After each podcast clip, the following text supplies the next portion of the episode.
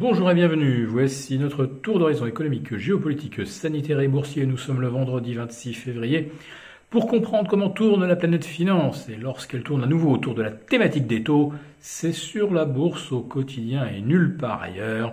L'épisode du jour s'intitulera Des T-bonds à 1,60. Le Nasdaq n'est pas la seule victime. C'est quand même la principale le Nasdaq qui perd 3,5%, qui sort de son canal haussier court terme, qui va chercher les 13 000. Bon, on sait que c'est un point euh, important et qui va être défendu. Mais enfin, ce qui comptait surtout, c'était de préserver la tendance haussière, et pour ça, il n'aurait pas fallu retomber en dessous même des 13 500. On va avoir du mal à récupérer ce niveau aujourd'hui le Nasdaq rebondissant d'un peu moins de 1%. Nasdaq donc euh, euh, qui termine euh, très lourdement dans le rouge cette semaine et qui perd d'ailleurs pratiquement tous ses gains du mois de février. Il ne lui reste que allez, à peine 1% et en comptant le rebond du jour, alors que le Dow Jones lui affiche plus 4%. On va dire que sur les deux premiers mois de l'année, les performances entre le Dow Jones, le S&P et le Nasdaq commencent à s'équilibrer. Alors, si on craint euh, que les taux fassent décrocher un indice, bien sûr, il faut regarder du côté du Russell 2000, celui euh, dont les valorisations sont les plus tendues. Et donc, eh bien, c'est le CAC 40 qui, lui, euh, se paye en relatif le moins cher qui a le moins souffert cette semaine, puisqu'il perdrait environ moins 0,5 si on en terminait aux alentours des 5740. Et le mois de février s'achèverait sur un gain de 4%, comparable également à celui du Dow Jones. Autrement dit, qu'il s'agisse du CAC ou du Dow Jones, la remontée des taux n'a eu aucun effet pénalisant. Et pourtant, on nous a dit que les euh, valeurs growth euh, se moquent bien du niveau des taux d'intérêt parce que euh, le momentum haussier est tellement fantastique avec l'économie virtualisée qu'on se moque bien que les taux soient à 0,5 ou à 1,50. Oui mais voilà, ce n'est pas vraiment les taux qui poussent les valorisations des techs à des niveaux supérieurs à 50 fois les bénéfices. Non, ce sont surtout les leviers parce que tous les spéculateurs prennent du levier pour aller jouer les valeurs risk on et engranger le, maximum de bénéfices dans le minimum de temps. Et donc, comme on est en train de réduire les leviers parce que l'argent coûte plus cher, eh bien, ça pénalise les valeurs de croissance, alors qu'elles ne devraient pas. En revanche, à Paris, il y a moins de leviers, pas beaucoup de leviers non plus, sur les valeurs du CAC, pardon, sur les valeurs du, Dow Jones peut-être un petit peu quand même sur Apple, et encore. Bref, si les taux montent, ça peut engendrer une euh, euh, réduction, une forte réduction des leviers, et qui pourrait se traduire par une nouvelle accélération à la baisse des indices. Mais voilà, les banques centrales sont là, elles veillent au grain, la BCE a déjà fait savoir dès ce matin qu'il restait de la marge pour baisser les taux.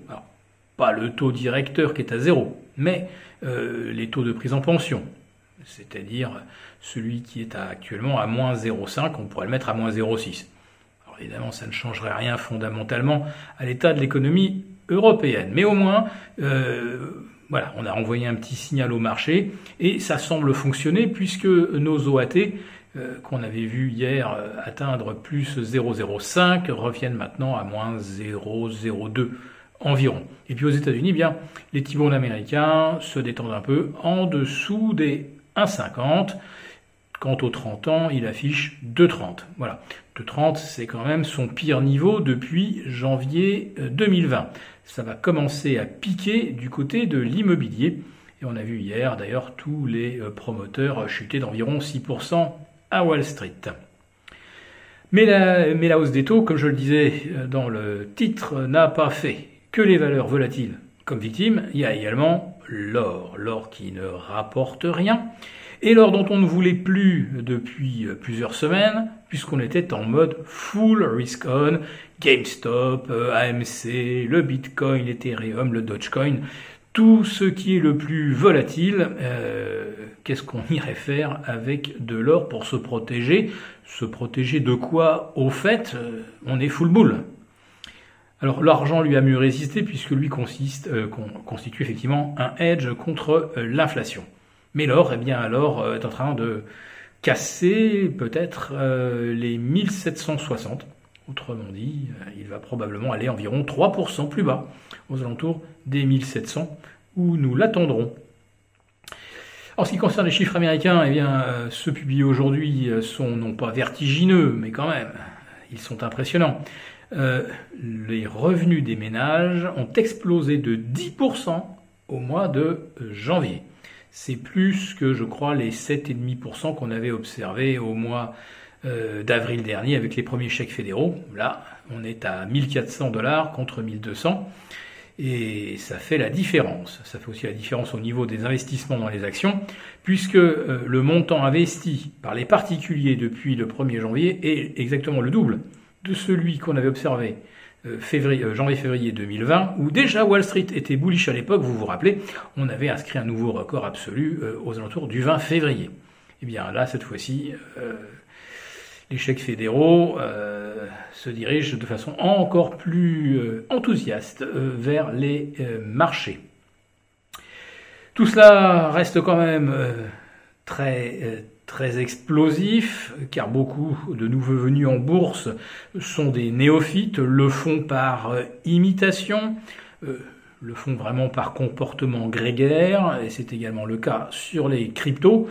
Pour l'instant, le Bitcoin résiste aux alentours de 46 000 dollars, l'Ethereum au-dessus des 1600. Mais euh, ce sont là aussi des points, euh, des niveaux de rupture potentiels qu'il va falloir surveiller dès le début de la semaine prochaine.